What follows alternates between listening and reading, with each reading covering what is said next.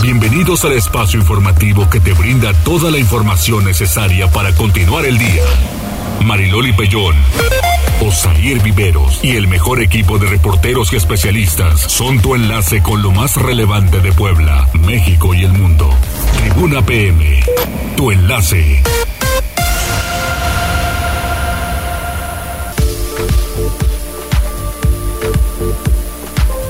Hola, ¿qué tal? ¿Cómo están? Muy buenas tardes. Un placer saludarles en este miércoles, es mitad de semana. Hace mucho calor, está el calorcito a todo lo que da, pero bueno, mire, al final ya estamos aquí con todos ustedes. Y mientras tanto, pues vamos saludando en cabina. Condor, ¿cómo están? Avi, hola, hola, Jazz y Osair Rivera. ¿Cómo estás? Hola Mariloli, muy buenas tardes a ti, a nuestros amigos del auditorio, pues ya listos, mitad de semana y tenemos bastante información. Así que quédese con nosotros hasta las 3 de la tarde porque tenemos bastantes noticias y más adelante la participación de Fergaco, nuestro colaborador de emprendimiento y los deportes, obviamente. Pues sí, exactamente. Oye, y pues ojalá que seamos una buena compañía para quienes se trasladan en vehículo, van en un taxi, van en uno de plataforma, el taxi convencional de plataforma, van en transporte público y nos van escuchando. O hasta en la tiendita de la esquina, ¿no, Avi? En la tiendita de la esquina hay que mandarle saludos porque miren que... Ellos nos escuchan todo el tiempo. ¿eh? Todo el tiempo, exactamente. Tienen muy buen gusto. Entonces pues les mandamos muchísimos saludos. ya no te rías. Eso, que se abra la cantada. Por cierto, ¿tú cantas? No. Yo tampoco. Estamos iguales. Absolutamente nada. No, o sea, no canto, pero lo intento.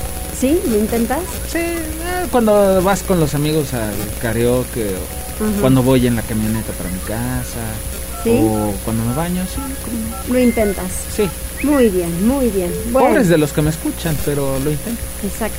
Tenemos vías de comunicación. Así es que se pongan en contacto con nosotros. El número en cabina 242-1312 o la línea de WhatsApp 2223903810. Ahí estamos pendientes de sus mensajes, de sus reportes también. Y bueno, en las cuentas de, Twitter, arroba noticias tribuna, arroba mariloli pellón y arroba viveros-tribuna. O también nos puede dejar un mensaje en la transmisión de Facebook Live en las páginas de Tribuna Noticias, Tribuna Vigila, Código Rojo y La Magnífica para que se pongan en contacto con nosotros y más adelante, bueno, pues compartamos esos mensajes con el resto del mundo. Exactamente, y que ya estamos puestísimos para escuchar sus comentarios y mientras tanto vamos a las tendencias, quién sabe qué se habrá encontrado Jazz. Tribuna PM. Ahora qué sorpresita Jazz. Muchas gracias Loli Osair, excelente tarde. Pues mira, encontré que el Tribunal Electoral del Poder Judicial de la Federación emitió el día de ayer una sentencia en la que impone una multa de 118.5 millones de pesos al Partido Verde Ecologista, esto por violar la veda electoral eh, del año pasado, bueno, entre los días, entre específicamente entre el 5 y 6 de junio del año pasado. Pero también lo que me llama la atención es que hay 76 personas que el pues, bueno, este tribunal catalogó como influencers que también eh, violaron esta veda electoral y entre los que destaca el actor Gabriel Soto, que también fue multado con 100, bueno, tendrá que pagar 133.477 pesos. También hay eh, multas para Bárbara de Regil, para Celia Lora, para Laura G, Gretel Valdés, Raúl Araiza, Mariana Echeverría, Mónica Noguera y la cantante Sherlyn.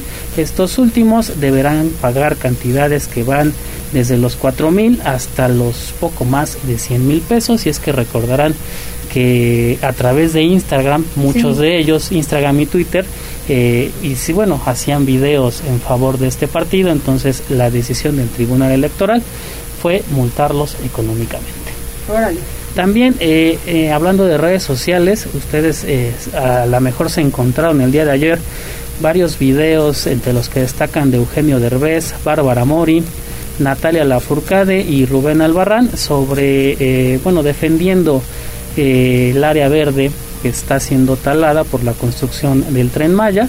Eh, es una campaña que hacen estos, eh, digamos, estos cantantes y actores y, para defender esta obra. Bueno, no para defender la obra, para defender el área verde, para que, bueno, le piden al presidente López Obrador recapacite sobre esta eh, obra para ver si es posible detenerla y ante esto el, el presidente Andrés Manuel López Obrador dijo esta mañana en su conferencia matutina dice que ahora son unos pseudoecologistas, que de cuando acá son pseudoecologistas, y que porque nunca dijeron nada en la época del periodo neoliberal, donde se entregaron hectáreas para la explotación minera. Ándale. Ahí está ese tema y cerramos con una tendencia deportiva que yo creo que te va a interesar mucho, Loli, y es que recordarás que Javier Aguirre tuvo un paso desastroso en el Monterrey. Eh, que hace, bueno, hace menos de un mes fue corrido de este equipo, pues ya tiene trabajo, va a dirigir mm. al Mallorca, mañana será presentado y también eh, pues se augura un eh, fracaso deportivo porque el Mallorca está próximo a descender. Pues sí, pero así también salvó a los Asuna, ¿no? Pues sí, pero con otro plantel, ¿no? Sí, claro, bueno, desde luego, pero al final de cuentas, ¿qué? No. Pero el chiste es que no le falta trabajo a Javier Aguirre. No, oye, rapidito, rapidito. ¿Hace cuánto salió de Monterrey? Menos de un mes. ¿Menos de un mes? Fíjate, y ya tiene en la madre patria. O sea, hasta allá. En la madre patria. Exacto, muchacho. Muy bien. Y hasta aquí lo más importante en Tribuna Noticias. Gracias, Jazz. De nada. Vamos con Liliana Tecpanecatl porque el gobernador Miguel Barbosa exhorta a los ayuntamientos para garantizar orden durante los actos religiosos con motivo de Semana Santa. Adelante Liliana. Muchas gracias Mariloli, te saludo con mucho gusto igual que al auditorio, pues efectivamente el gobernador Miguel Barbosa Huerta pues habla justamente esta mañana de esta situación y bueno pues él dijo que la, la venta de bebidas embriagantes no tiene relación alguna con el fervor religioso esto al hacer un exhorto a comerciantes y autoridades municipales a mantener el orden en sus demarcaciones durante las actividades alusivas a la Semana Santa. Los feligreses, comentó el gobernador, necesitan expresarse y vivir su fe de manera libre, aunque siempre en el marco del respeto, por lo que es necesario que desde los ayuntamientos se implementen medidas escrupulosas para garantizar la seguridad y vigilancia en procesiones, representaciones y cualquier otra actividad religiosa que se desarrolle en la vía pública. Él dijo que bueno, pues este exhorto es a comerciantes, a particulares y a la propia autoridad municipal. Vamos a escuchar lo que él señalaba. Pues exhortó tanto a comerciantes como privados, particulares, como a la propia autoridad municipal para que ponga un, medidas muy claras y, muy escrupulosas. No se necesita ser eh, severos, porque también hay que dejar que la gente se exprese, se manifieste. Un festejo religioso no está asociada con la venta de alcohol. No veo yo por qué hay que estar borracho para tener fe y pedirle a, y recordar esos días tan importantes para la religión. El mandatario comentó que durante las actividades enmarcadas en la Semana Mayor se espera que los participantes muestren un comportamiento propio de las fechas y no una actitud profana que atente contra el orden y la seguridad en los municipios. Es la información, Marina. Muchas gracias, Liliana. Pues sí, tiene toda la razón, pero al final siempre, por ejemplo, el tema de la procesión y demás se ha respetado. Mm, creo que ya colgó Liliana. Sí, no, está, está, en la línea. Sí se ha respetado. El, el asunto es, eh, bueno, me parece llevamos dos años sin este tipo de, actividades. El año pasado me parece sí se llevaron a cabo, pero fue de manera virtual. O sea, se hicieron transmisiones a través de redes sociales. El día de hoy, por ejemplo, este Mariloli, en la mañana platicábamos con los organizadores de la, eh, de la representación del Via Crucis en la Junta Auxiliar Ignacio Romero Vargas y nos decían, están esperando por ahí de 15 mil visitantes. Sí, sí, sí, sí, Es un montón de gente, es un montón de gente. Entonces, bueno, eh, me parece que sí es puntual el, el, llamado del gobernador para que los ayuntamientos vean todos esos protocolos, ya sea a través de la policía, de protección civil, para que pues no estemos lamentándonos después de Semana Santa porque aumenta el número de contagios. Eso, eso por un lado, ¿no? Pero por el asunto de, de la seguridad creo que pues sí hay que sabernos comportar porque al final estamos en una, en una conmemoración religiosa, dijo, más allá de, ¿no? Por favor. Entonces, cordura y educación. Vamos con Gisela. Vamos con Gisela Telles que tiene información de la capital. Durante fines de semana largos, puentes y festividades importantes, el primer cuadro de la ciudad será peatonal. Me parece que, bueno, pues esto dice el ayuntamiento está reactivando la economía de la zona. Gisela, buena tarde. Así es, Osair, te saludo con gusto, igual que a nuestros amigos del auditorio, y esto lo dio a conocer Eduardo Rivera Pérez, presidente municipal de Puebla, una vez que dicha peatonalización atrae un mayor número de turistas, abona los comercios y también prioriza la seguridad. En entrevista, el edil aseveró que está comprobado que al propiciar un tránsito de manera segura a través de la peatonalización es de mayor beneficio para todos, comerciantes, visitantes y el municipio. Por ello, dio a conocer que el primer cuadro de la ciudad será peatonal durante puentes largos y también festividades importantes. Así lo decía. Y sí, cada vez que haya puentes largos, que haya festividades que permitan que los ciudadanos y los turistas puedan acudir a nuestro centro histórico, estaremos precisamente cerrando las calles para que pueda la gente disfrutar de manera más segura e, insisto, con mayor posibilidades de disfrute, también de negocios eh, que puedan de alguna manera vender más en las diferentes calles del centro de la ciudad. Rivera Pérez recordó que en este puente vacacional del 19 al 21 de marzo las y los visitantes abarrotaron los hoteles del centro histórico y mantuvieron una ocupación del 80% en la zona conurbada. Por ello refirió que es fundamental seguir trabajando en abonar al turismo por medio de programas, proyectos y actividades que garanticen la seguridad y también el disfrute de todas las personas la información, Osair. Pues sí, nada más sería interesante que les preguntaran a los negocios de ahí si realmente les conviene, ¿no? Para saber. Porque hay mucha gente, sí. El fin de semana eh, fui al centro, me este, quedé en uno de los estacionamientos de la 16 de septiembre y me dijo uno de los trabajadores de ahí, no sabe cuánta gente llega aquí en silla de ruedas. Es impresionante, dice, y al cerrar más calles, pues obvio más complicado porque los pavimentos y las y las banquetas están en pésimas condiciones y tienen toda la razón. Entonces dice, llegan aquí gran cantidad, entonces ya cuando sea mucha la distancia para recorrer, pues no es tan fácil el asunto. Pero en este caso me parece que hay un estacionamiento, por ejemplo, el de Reforma entre 3 y 5 de mayo, 16 de septiembre, sí. que es el que sí te permiten pasar, ¿no? O sea, si bajas sobre Reforma, aunque cierran la 3. Mientras les permitan hacerlo, ¿estás de acuerdo? Sí. Que también hay uno que era muy bueno ahí en la zona donde está el Congreso, junto a los molotes, pero no sé por qué está cerrado, no tengo ni la menor idea y era muy bueno porque estás a tiro de piedra de la catedral. De la catedral. ¿no? Entonces, bueno, pues habrá que ver, pero siempre y cuando pues pensemos en todos un poquito para poder facilitar. Vamos con Pili. Sin control el precio de las tortillas porque están sujetas a la oferta y la demanda, dice la Asociación de Industriales de la Masa y la tortilla, ¿no? Pues ya con... Carísimo. el taco más caro. Sí, claro. bueno, muy buenas tardes. A pesar de las múltiples denuncias que se hacen ante Profeco sobre el costo de la tortilla a partir de esta semana, que tiene variantes que van desde los 15 pesos hasta los 20 y 21 pesos, la respuesta es que se trata de un alimento sin control. La Profeco dice que no puede hacer nada porque pues se trata de un producto de oferta y demanda. La Cámara de la Masa y las Tortillas a cargo de María Elena Mejía dice que al igual que los panaderos tienen que enfrentar el alto costo de las materias primas, sobre todo aquellos que utilizan harina de maíz pero también los que utilizan el maíz natural, por lo que pues se han tenido que ver obligados a elevar el precio.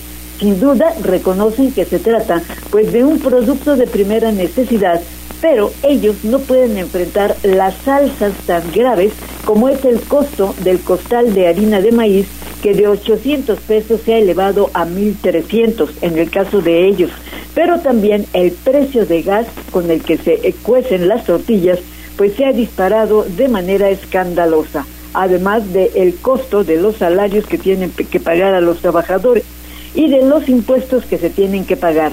Señalan que definitivamente muchos negocios seguramente no podrán hacer frente porque también enfrentan la competencia de las tortillas que se venden en los centros comerciales. Por eso María Elena Mejía pues está reuniendo en asamblea para esta semana a los productores que se mantienen pues todavía en búsqueda de buscar acuerdos con la Secretaría de Economía como lo hicieron los panificadores para buscar la posibilidad de obtener pues algún tipo de apoyo por parte del Estado. Es el reporte hasta estos momentos. Muchas gracias, muchas gracias Pili. Vamos con información de seguridad porque mire, este día muy temprano familiares de Nazaria, víctima de feminicidio, se manifestaron frente a Casa de Justicia para exigir eso, justicia y bueno, pues me parece que la resolución fue en ese sentido. Esta semana eh, la autoridad correspondiente los encontró culpables de los cargos y será la próxima semana en otra audiencia que se les dicte sentencia y se sepa cuántos años van a estar en la cárcel. Alfredo, buena tarde. Hola, Said, muy buena tarde y buena tarde a todo el auditorio. Así es, por fin, después de casi cinco años, llega la justicia para la, para la familia de Nazaria Iraí Simón Aguilar, quien fue víctima de feminicidio en el 2017 y que por distintas figuras legales había sido pospuesto hasta este día que las dos personas que aún permanecían detenidas con relación al caso fueron declaradas como culpables. Pasado el mediodía, después de una jornada de protestas, como mencionabas, al exterior de la Casa de Justicia por parte de familiares, una vez concluida la audiencia, fue informado por parte del abogado defensor de los, de, los detenidos en torno al caso, Manuel y Pedro, recibieron la sentencia condenatoria por el delito de feminicidio y será más adelante en una próxima audiencia que les individualicen la pena.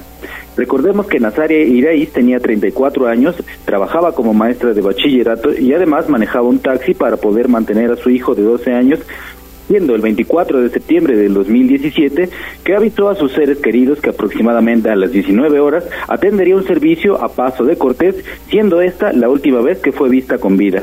Un día después, el 25 de septiembre, lamentablemente su cuerpo fue encontrado sin vida, semidesnuda, atada de manos, con huellas de violencia, en un paraje eh, eh, del municipio de Tecuanipan. El 2 de octubre del 2017, la Fiscalía General del Estado confirmó la detención de Juan Manuel N., Pedro N. y Dylan N., siendo Pedro a quien las autoridades le encontraron el teléfono celular de la víctima ausencias de los abogados defensores, de, los detenidos y muchas postergaciones de las audiencias. Incluso hubo un momento en el que los acusados fueron liberados por el delito de cohecho, pero eh, reaprendidos de nuevo, pues ahora por el delito de feminicidio. Eh, y bueno, este, este tipo de cosas eh, prolongó el caso hasta esta fecha en la cual pues ya fueron declarados como culpables. Cabe destacar que de los tres detenidos, Dylan N. logró obtener su libertad por un procedimiento abreviado, concluyendo este episodio ilegal en la sentencia condenatoria de Juan Manuel Limones Pérez y Pedro Paredes Sane por el delito de feminicidio. Y en cuanto a la pena a purgar, como mencionaba, será la próxima semana que se les eh, pues que se les individualice en una nueva audiencia para determinar cuántos años pasarán tras las rejas. Hasta aquí la información, Osair. Muchas gracias, muchas gracias, Alfredo. Un caso más de justicia pronta y expedita en Puebla. Cinco años, cinco años para que los encontraran culpables y la próxima semana para que les dicten sentencia. Mira, rápidamente a través de la línea de WhatsApp 22 23 90 38 10. Miguel Ángel Popoca, saludos Mariloli y a todos en cabina. Muchas gracias. Miguel Ángel Magdalena Ortiz de la Rosa. Buenas tardes, señorita Mariloli y señor de las noticias. Gracias, Magdalena. Dice, ¿cómo trabajan? Les falta un espacio en la noche, ¿no? Dice, ¿qué van a comer? Yo estoy preparando eh, pechuga empanizada rellena de queso y ejote. ¿Qué queso? Ay, a mí el queso me fascina, pero pechuga empanizada de queso, ¿qué le puedes poner? ¿Queso panela, queso amarillo, queso... Queso manchego. Manchego. Mm. Ay, ya me abrió el apetito y mira que no desayuné por irme a grabar café. Este, Connie Ángel ya también se está reportando a través de redes sociales. Y tenemos más información de seguridad con Daniel Jacome porque mira, a balazos mataron a un mototaxista en el municipio de Acatzingo. Con arma de fuego, el conductor de un mototaxi fue ejecutado en calles del municipio de Acatzingo. Se presume un ajuste de cuentas. Esta noche de martes, los servicios de emergencia fueron notificados sobre la comisión de un ataque armado sobre las calles Morelos y 7 Norte en el barrio de San Antonio, por lo que al lugar se movilizaron elementos municipales. Una vez en el punto, los uniformados corroboraron la presencia de un hombre inmóvil y con múltiples heridas de bala junto a un mototaxi. De acuerdo con vecinos de la zona, el varón respondía al nombre de Román y era conocido como el Oaxaco. Luego de una revisión al cuerpo, los paramédicos indicaron que el sujeto ya no contaba con signos vitales, por lo que los municipales acordonaron el área mientras llegaba el personal ministerial a fin de levantar el cadáver. Sobre el móvil de los hechos se desconoce. Sin embargo, se indicó que pudo haberse tratado de un ajuste de cuentas por parte de algún grupo criminal. Las investigaciones están en curso. Muchas gracias, Daniel. Y vamos con y con otro tema porque dos hombres fueron detenidos por la Fiscalía General del Estado. Los reportaron como desaparecidos. Después eh, me parece que denunciaron el secuestro y resulta que fue una simulación. Por la denuncia de dos supuestos secuestros, la Fiscalía General del Estado de Puebla llevó a cabo labores de búsqueda que permitieron localizar a dos hombres que simularon su privación de la libertad. Uno de los casos ocurrió el 5 de febrero del 2022, cuando Marco Antonio salió de su casa para trabajar en su mototaxi. Horas después, su madre comenzó a recibir mensajes en los que aseguraban tenerlo secuestrado y le exigían 500 mil pesos para su rescate. Ante el temor de que le causaran daño, la denunciante realizó una transferencia por 10.240 pesos. Mediante acciones de campo y gabinete, agentes de la Fiscalía Especializada en Investigación de Secuestro y Extorsión ubicaron a la supuesta víctima en Cuautlancingo. Otro hecho fue el 8 de febrero de 2022, cuando Luis Gabriel informó a su esposa que ya iba de regreso del trabajo a su casa. Sin embargo, horas más tarde, la mujer recibió la llamada de un hombre que le exigió 250 mil pesos para liberar a su esposo. Por instrucciones del supuesto plagiario, la afectada depositó 31 mil 800 pesos, mientras personal de la Fiscalía ya realizaba actos de investigación que permitieron ubicar al señalado en óptimas condiciones. En ambos casos, quienes hicieron pasar por víctimas pidieron los depósitos de los supuestos rescates a sus cuentas personales. En las respectivas entrevistas, manifestaron que simularon su secuestro para obtener dinero que utilizarían para pagar sus deudas. ¡Qué poca manera! Eso no se hace. No, imagínate, primero por la familia y segundo porque mueven a todo el aparato, mueven a la fiscalía, mueven a la policía. se, Se, emplea demasiado recurso para que, bueno, pues salgan con estas bromas cuando hay casos a los que sí se les tiene que atender y no se atienden por estar en estos casos que, bueno, se consideran como de alto impacto. Dice la señora Magdalena Ortiz de la Rosa que eh, es queso amarillo. Mmm, deli. muchas gracias Magdalena, porque además está conectada desde temprano con nosotros. Ay, muchas gracias. Le mandamos un saludo hasta el Mercado de Independencia, ¿verdad? Es donde trabaja. Le mandamos un fuerte abrazo a la señora Magdalena. Nosotros vamos a los mensajes. Exacto. Y regresamos con más noticias. Enlázate con nosotros. Arroba Noticias Tribuna en Twitter y Tribuna Noticias en Facebook. Ya volvemos con Tribuna PM. Noticias, tendencias y más. Estamos de regreso. Tribuna PM, tu enlace. Continuamos y como la neta yo no sé cuál es esta canción, me gusta escucharte, Condor. Esa es la verdad. Que como yo no sé cuál es esta canción, me gusta escucharte. ¿Quiénes son? ¿Quiénes son? Es Daddy Yankee y Fergie. Ay, ¿a poco? Daddy Yankee. Aparte que lo vamos a perder. Ay, bebé. Se despide de la música. Se despide, exactamente. Qué mala onda. Cóndor, es tu momento. Vamos con Liliana porque Puebla suma tres días consecutivos sin muertes por COVID. Ojalá que así sigamos, pero no podemos bajar la guardia, Liliana. Gracias, Mariroli. Efectivamente, en las últimas 72 horas, ningún poblano ha perdido la vida a causa del COVID informó Antonio Martínez García, secretario de Salud en Puebla. A dos años del inicio de la pandemia, hasta el último corte del acumulado de defunciones es de 17.078. Además de sumar tres días consecutivos sin muertes por coronavirus, la curva de contagios continúa en descenso. En las últimas horas se registraron 22 nuevos casos. Hay 703 pacientes activos en 51 municipios, 217 menos que el día anterior y 81 hospitalizados, 15 de ellos en terapia intensiva. Escuchemos teniendo 22 casos nuevos en comparación al día de ayer. Tenemos casos activos ambulatorios y hospitalizados 703 distribuidos en 51 municipios. En lo que respecta a la hospitalización en todo el sector, tenemos 81 pacientes hospitalizados, 15 de ellos requieren de ventilación mecánica asistida. En lo que respecta lamentablemente a las defunciones, tenemos un acumulado de 17.078. Gobernador, tercer día sin defunciones lamentables. El médico destacó la importancia de completar el esquema de vacunación contra el coronavirus y obtener el refuerzo de la tercera dosis, por lo que llamó a los habitantes de la zona conurbada y el Valle de Tehuacana que participen de la actual campaña de inmunización en sus localidades. Comentó que en el caso de la última jornada de vacunación en la capital se aplicaron 291.620 dosis de las 320.000 que se tenían proyectadas, por lo que la dependencia se quedó a un 15% de alcanzar la meta. En la actual campaña se atenderá a población de entre 18 y 29 años de edad en condiciones de recibir el booster, además de que se aplicarán primeras y segundas dosis a rezagados, embarazadas y menores de edad. Es el reporte. Muchas gracias, Liliana. Vamos con Pili. Así es, el regreso a la normalidad después de la pandemia también es el retorno a más inseguridad, a falta de servicios regulares como el agua y también a más impunidad ante la delincuencia. Esto lo dijeron abogados de la UPAEP, Pili. Así es, José Fernando García Villanueva, pues inició hoy un simposio de Derecho 2022, donde, eh, bueno, los abogados van a tratar pues los temas de medio ambiente, globalización y sobre todo los efectos del COVID-19.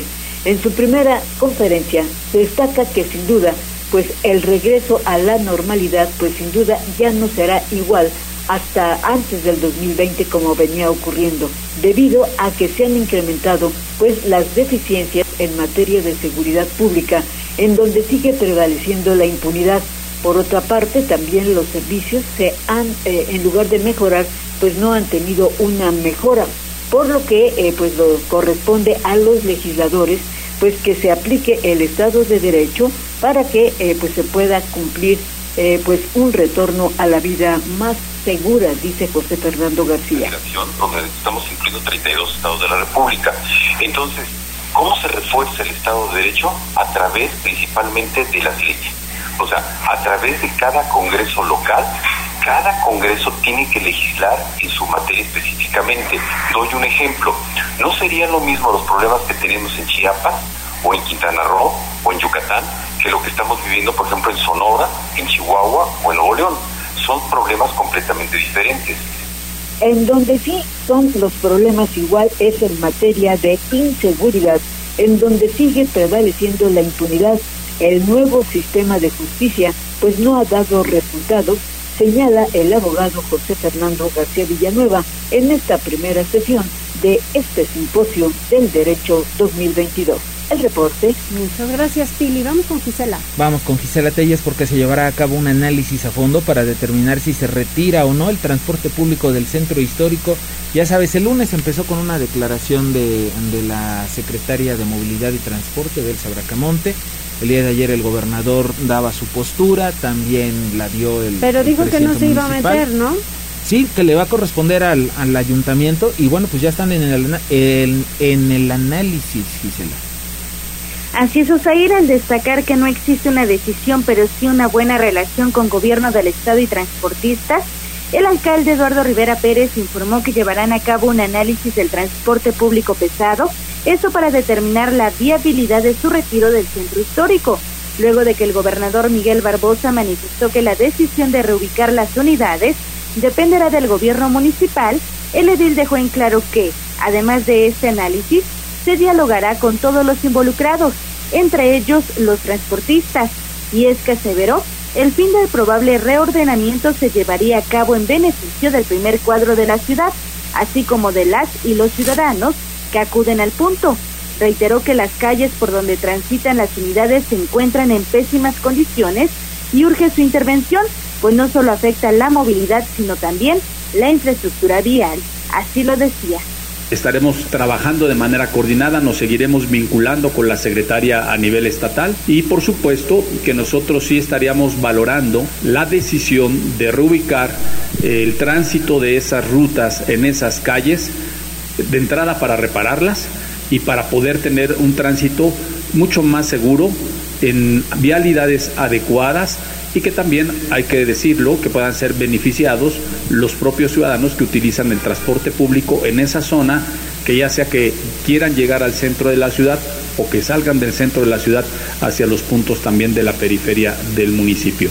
Entonces eh, yo le agradezco al gobernador ese respaldo y estaremos y seguiremos continuando trabajando con la secretaria del Transporte para poder tomar una decisión definitiva. Aunque en este momento no pueden intervenir la zona afectada debido al presupuesto, dijo que si llegan recursos, pues eh, podrían llegar esos recursos de la línea de crédito autorizada por el Congreso del Estado, es decir, cerca de 162 millones de pesos. Por ello, se podría proceder este año al mejoramiento y si no se y si no es así, pues sería hasta 2023. Rivera Pérez evitó informar una fecha probable para conocer si se aplicaría la prohibición de rutas pesadas por calles del primer cuadro de la ciudad, una vez que afirmó el proceso llevará su tiempo. La información, ir. Muchas gracias, muchas gracias. Vamos al tráfico. Tribuna PM. Adelante, Uciel, te escuchamos. Hola, muy buena tarde. Los saludo con mucho gusto y a toda la amable auditoría de Tribuna PM. En este miércoles compartimos el reporte vial al momento. Encontrarán tránsito fluido en Circuito Juan Pablo II desde la 24 Sur hasta la 2 Sur y sobre Boulevard Norte Boulevard Atlisco entre la 30 Poniente y Circuito Juan Pablo II. Además, hay buen avance sobre Boulevard Xonaca desde la 36 Norte hasta Boulevard 5 de Mayo por otra parte, amigos, tomen sus precauciones ya que se registra carga vial sobre la 16 de septiembre entre Boulevard Capitán Carlos Camacho Espíritu y la Avenida Las Margaritas y sobre Boulevard Principio Libre desde la calle Nayarit hasta la 16 de septiembre. Además, hay ligero tráfico sobre Boulevard 5 de Mayo entre la 7 Oriente y la 31 Oriente. Les compartimos que debido a la presencia de un grupo de personas se realizan cierres a la circulación en la 26 Norte y 10 Oriente. Como vías alternas tenemos la 14, 18 y 32 Norte. Hasta aquí el reporte y a todos nuestros amigos de Tribuna PGM que tengan una excelente tarde. Muchísimas gracias, Social.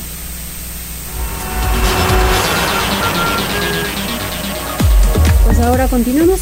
Así es, vamos con temas de Pili Bravo porque en el Congreso del Estado están proponiendo una reforma constitucional para eliminar las nuevas formas de esclavitud, como cuáles, bueno, pues la trata de personas, la retención de migrantes para trabajos forzados. Adelante, Pili. Gracias. En la sesión de este día de la Comisión Permanente, la diputada Susana Rosas presentó una iniciativa de reforma constitucional para prohibir cualquier tipo de práctica asimilable o que se parezca a la esclavitud, por lo que propone incluir este concepto en el segundo párrafo del artículo 11 de la Constitución Política del Estado, parte de lo que dice la legisladora. Por lo anterior, resulta indispensable la adaptación de medidas que fortalezcan la eliminación de todas las formas análogas a la esclavitud, que fomenten el respeto y la protección de los derechos de las personas, a partir del texto constitucional de nuestra entidad. Por lo que propongo una reforma al párrafo segundo del artículo 11 de la Constitución Política del Estado Libre y Soberano de Puebla. Y bueno, la propuesta es para eliminar este tipo de práctica como es la trata de personas en donde pues con frecuencia se llevan a mujeres a las que se tiene pues más que en estado de esclavitud, sino de explotación, no solo física, sino también económica. Por otra parte, también están señalando que tienen conocimiento de que muchos migrantes que atraviesan el territorio mexicano, sobre todo también en el caso de Puebla, pues algunos que no pueden ya avanzar, pues son contratados de manera ilegal y segundo, con una franca explotación como mano de obra barata. Por eso, este tipo de prácticas se debe sancionar de manera enérgica, señala la diputada Rosas. Otros temas que se trataron hoy en la comisión permanente también es eh, que, que se haya una reforma a la ley de la Fiscalía General con el objetivo de que haya ya personal especializado para atender denuncias pues de las personas discapacitadas y se mostró un ejemplo en donde una persona carente de la vista acudió al Ministerio Público en donde no solamente tuvo que esperar muchas horas para que le levantaran una denuncia, sino que querían que eh, pues especificara el tipo de robo que había sufrido, a pesar de que era una invidente, pues se le hacía declarar la necesidad de que especificara qué tipo de productos y cómo eran. Por eso la necesidad de hacer una reforma, pero ya viable, pues para que se tenga el personal para ayudar a personas discapacitadas. Y por último, también otra propuesta que fue del diputado Jaime Natale es exhortar a los ayuntamientos a sumarse a la campaña mundial de la hora del planeta que se efectuará el próximo día 26 a las ocho y media para hacer frente a la lucha del cambio climático y ahorrar al menos unos minutos de energía eléctrica. El reporte. Pues sí, ojalá, ¿no? También. Muchas gracias, Pili. Y vamos con Liliana Tecpanecatl, porque hablando precisamente de energías y de energías limpias, las comunidades poblanas sin servicio de electricidad tendrán energía solar. Esto lo anunció el gobernador Miguel Barbosa. Ya hay un proyecto por ahí. Solamente falta la licitación, ¿no? Efectivamente, Osair, pues mira, la Agencia Estatal de Energía en Puebla trabaja en dos proyectos de índole social. Así lo informó Miguel Barbosa Huerta, gobernador del estado. El primero consiste en dotar de energía a aquellas comunidades que carecen de electricidad a través de la instalación de paneles solares. El segundo también implica la utilización de la energía solar, pero el objetivo es atender escuelas públicas. El proyecto, que implica una inversión de más de 100 millones de pesos, ya está en la etapa de revisión y una vez que ello ocurra, se lanzará la licitación. Escuchemos. Vamos a poner en marcha pronto dos proyectos que trae para llevar corriente eléctrica a todas las comunidades que no tienen corriente eléctrica. Entonces hay un proyecto de la Comisión Estatal de Energía para que llevemos a través de paneles solares. Y el otro es llevar paneles solares a las escuelas. Y estamos trabajando ese proyecto, ya está en revisión para ponerlo en marcha, licitación. Es un proyecto de cientos de millones de pesos, de más de 100 millones de pesos. El mandatario comentó que la Agencia Estatal de Energía mantiene en suspenso los proyectos de inversión sobre los que ha estado trabajando desde su arranque, esto debido a la reforma energética impulsada por el gobierno federal. No obstante, dijo, está trabajando en otras áreas. Es el reporte. Muchísimas gracias, Liliana. Oye, ¿y también permisos de construcción? De Loma San Juan 1 y 2 serán revisados, dijo el gobernador Miguel Barbosa. Esto a propósito con un tema del ayuntamiento ayer por la noche. Efectivamente, Miguel Barbosa Huerta, gobernador del estado, giró este miércoles instrucciones a la Consejería Jurídica, así como a la Secretaría de Medio Ambiente para que revisen los permisos de construcción del residencial Lomas San Juan 1 y 2, esto en la zona boscosa del Cerro de Amalucan. Dijo que su administración tendrá que ser muy cuidadosa en torno a este caso, pues no se trata de buscar problemas, sino de garantizar la preservación de la flora y la fauna en la zona, en donde la inmobiliaria Hogares Eden SADCB pretende desarrollar un nuevo. Vamos a escuchar. Pues lo que sí les quiero decir es que nosotros vamos a, revisar el caso no por buscar problemas, no, no, no, para buscar, estar enterados de un asunto importante que es la utilización de áreas territoriales que sí, en las que sí puede haber afectación de, de flora, de naturaleza, abuso. Pues de dónde provienen esas concesiones? Esa historia de las obras en el Cerro de Amalucan, uh, tienen una historia ahí que luego se las cuento. Comentó que los permisos podrían ser legales, por lo que insistió que serán revisados para garantizar que las obras se desarrollen en el marco de la norma. Ello luego de que el Ayuntamiento de Pueblo dejara sin efecto un punto de acuerdo aprobado en 2019 en el que se negaba el permiso para este desarrollo inmobiliario. La restricción al parecer se estipuló cuando se dio a conocer que la inmobiliaria talaría más de un centenar de árboles para iniciar con la construcción de viviendas. Barbosa Huerta dijo que la decisión del actual gobierno municipal fue la respuesta a un amparo obtenido por la empresa. Y en otro tema, el gobernador reveló que el modelo urbanístico que se pretende desarrollar en las calles de El Alto, Analco y San Francisco está a cargo de una empresa inglesa, aunque sin mencionar montos, comentó que su gobierno está invirtiendo una gran cantidad de dinero en el rescate de los barrios originales. Es el reporte. Pues sí, muchísimas gracias Liliana. Y vamos con Gisela porque justamente el ayuntamiento dice que está analizando la permanencia y reubicación de 200 espectaculares en Puebla, cuando ya habían quitado bastantes, ¿no, Gisela?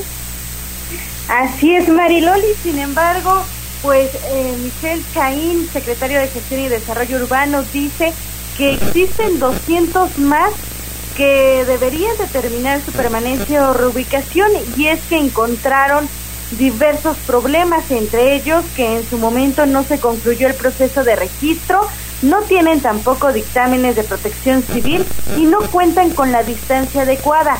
Por ello buscan implementar políticas generales, transparentes, abiertas y equitativas para trabajar con los involucrados de manera armónica y también apegados a la normatividad Indicó que estas estructuras de carácter publicitario, es decir, aquellos que se utilizan en campañas y se modifican cada determinado tiempo, y también los denominativos, es decir, aquellos que se anuncian o anuncian su negocio ubicado en dicho sitio, cuentan con áreas de mejora.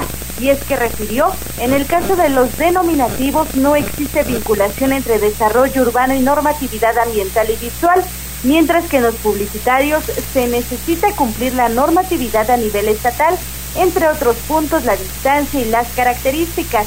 En este último caso, dijo, si se necesita de una reubicación, el gobierno de la ciudad brindará todas las facilidades para que se pueda proceder en al menos 200 casos. Así lo decía. Cada uno va a generar una problemática diferente y lo que estamos buscando son políticas generales que sean transparentes y abiertas para todos, equitativas, insisto, para que podamos trabajar de manera mucho más armónica y apegada a la normativa. 200 son los que necesitamos que pueda haber algún tipo de normativa y que quizás tuviera que, que registrar. Eso tenemos que analizar caso por caso. Chain Carrillo dejó en claro que los espectaculares deberán cumplir con la normativa antes de proceder a otras acciones, al destacar que en este momento se analizará caso por caso. La información, Mariloli. Pues sí, tiene mucho que ver, pero ya saben, primero el análisis y tener un diagnóstico sumamente claro para tomar las diferentes determinaciones. Así es. 14 horas con 43 minutos, unos mensajes y regresamos. Tribuna PM.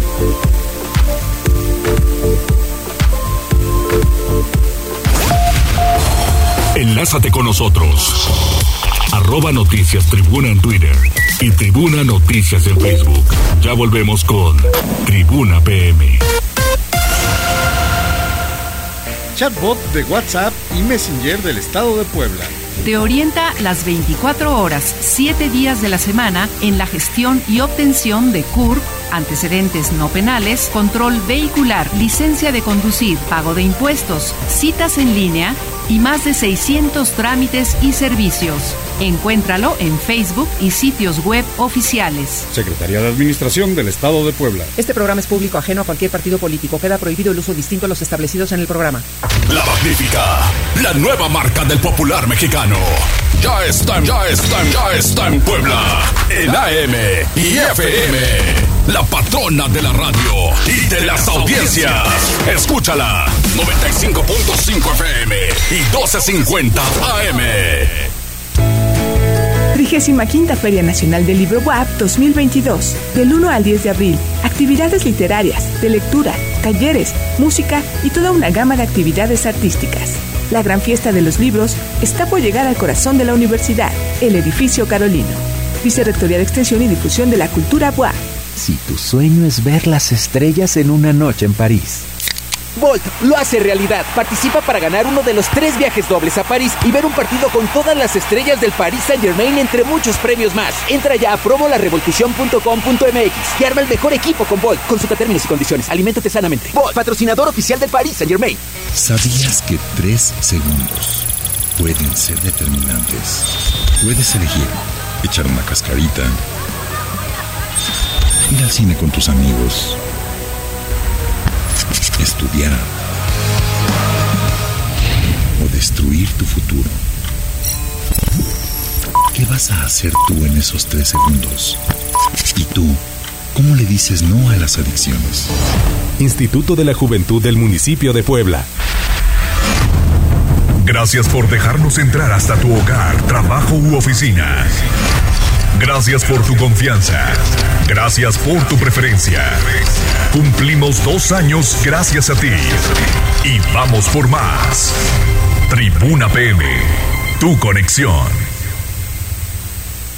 Éxito junto a Plaza San Pedro del original circo Adaide Hermanos, presentando Bardum, el show y las tres maravillas del circo, de lunes a sábado, 6 de la tarde y 8.30 de la noche, domingos 12 del día, 4 de la tarde, 6.15 y 8.30 de la noche. ¡Vamos! ¡Vamos, vamos!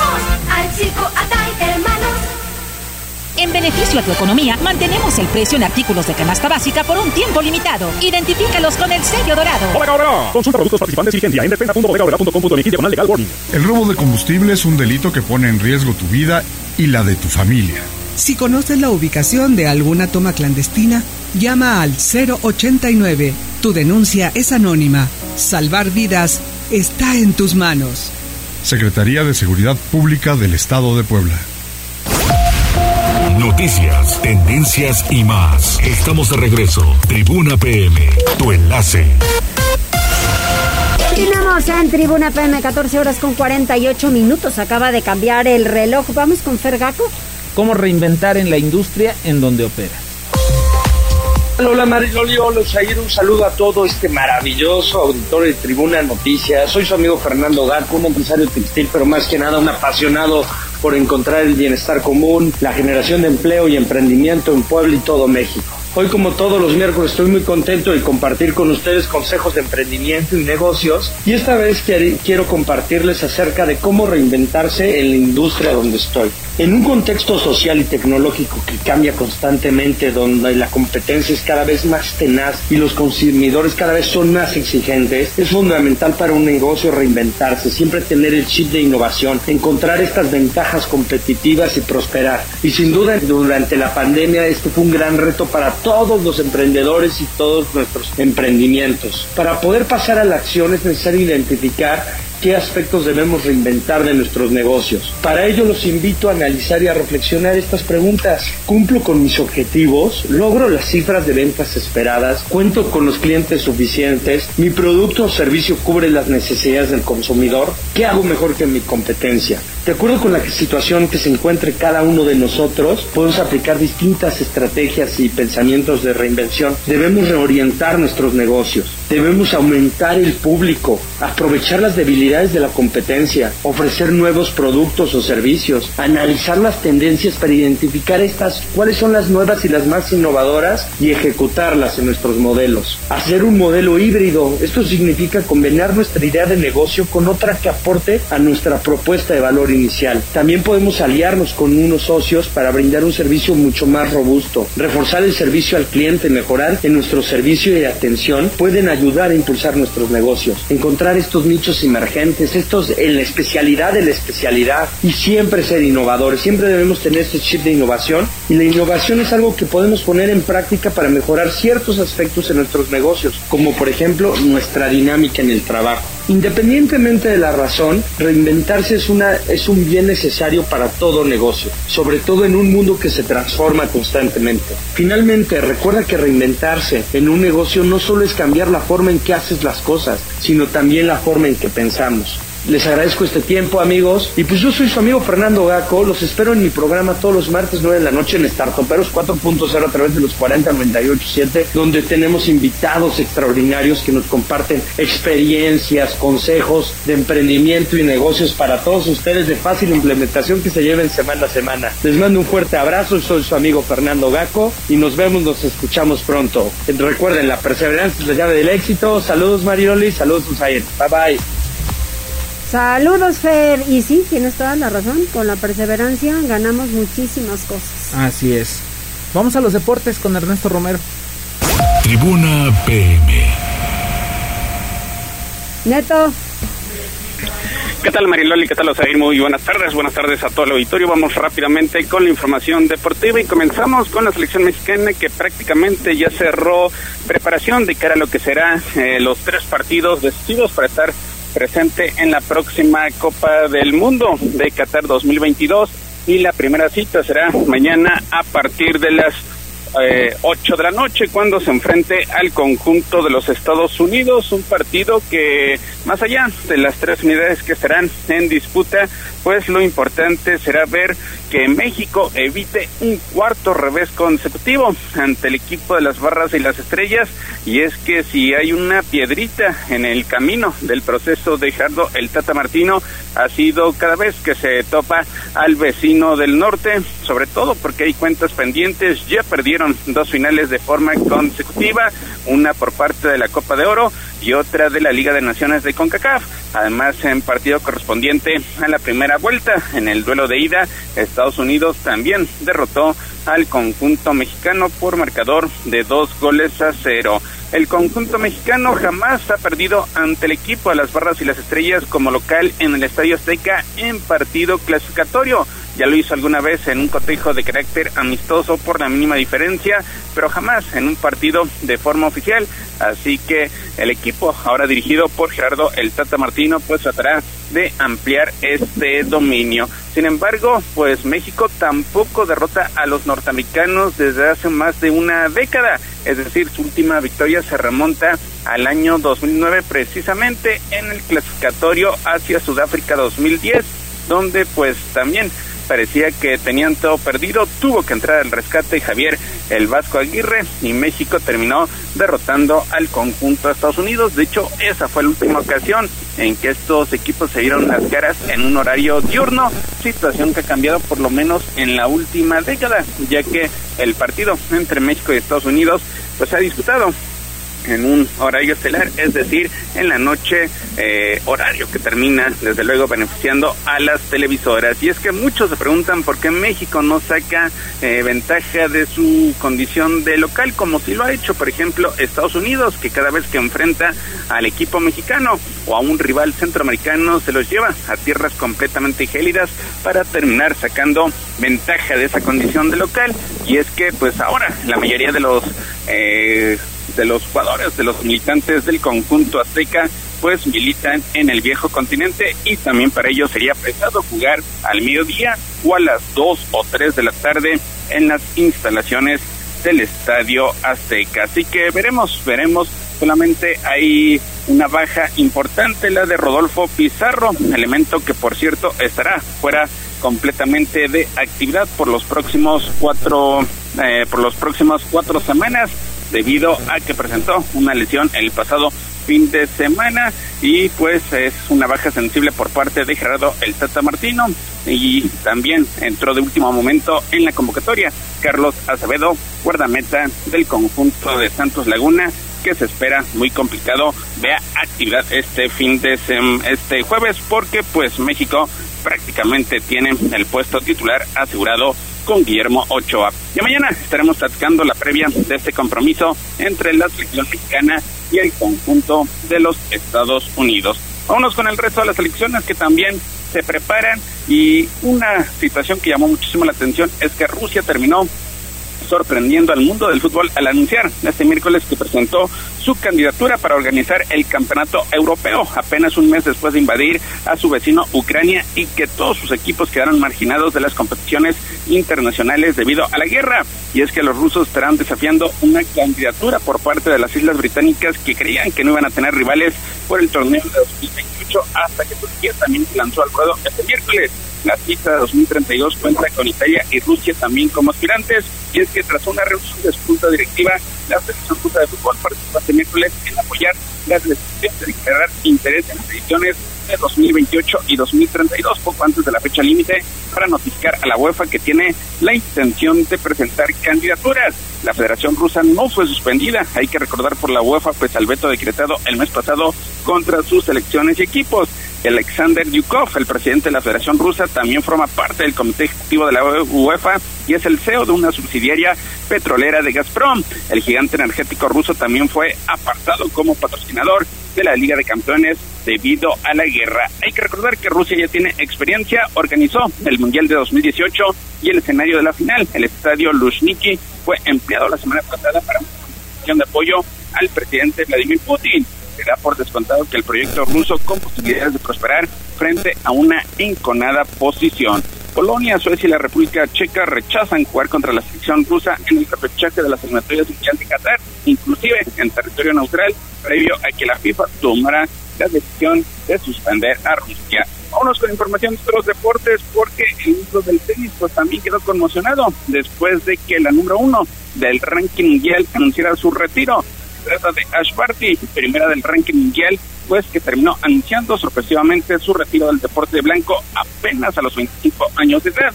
El anuncio llega tan solo dos meses después de que Barty ganara el Abierto de Australia, el tercer título de Grand Slam en su carrera. Y es que de manera textual dice que no tiene la fuerza física, el deseo emocional y tampoco nada de lo que se requiere para desafiarse más a sí mismo en el máximo nivel.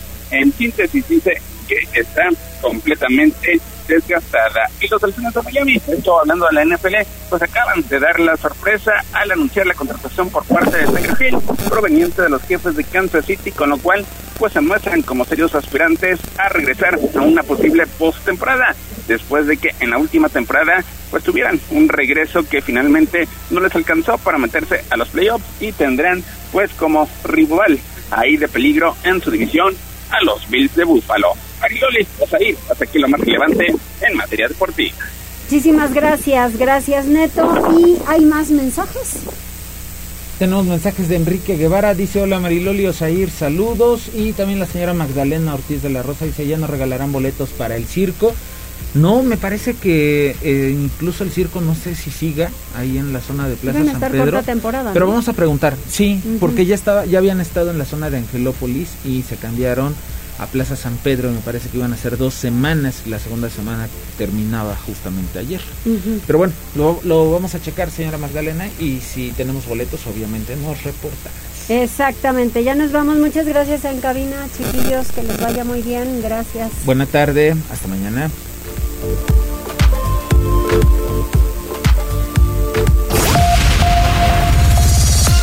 Gracias por enlazarte con nosotros. Seguimos informándote vía redes sociales. Arroba Noticias Tribuna y Tribuna Noticias en Facebook. Tribuna PM es un producto de Tribuna Comunicación. Fuerza en medios.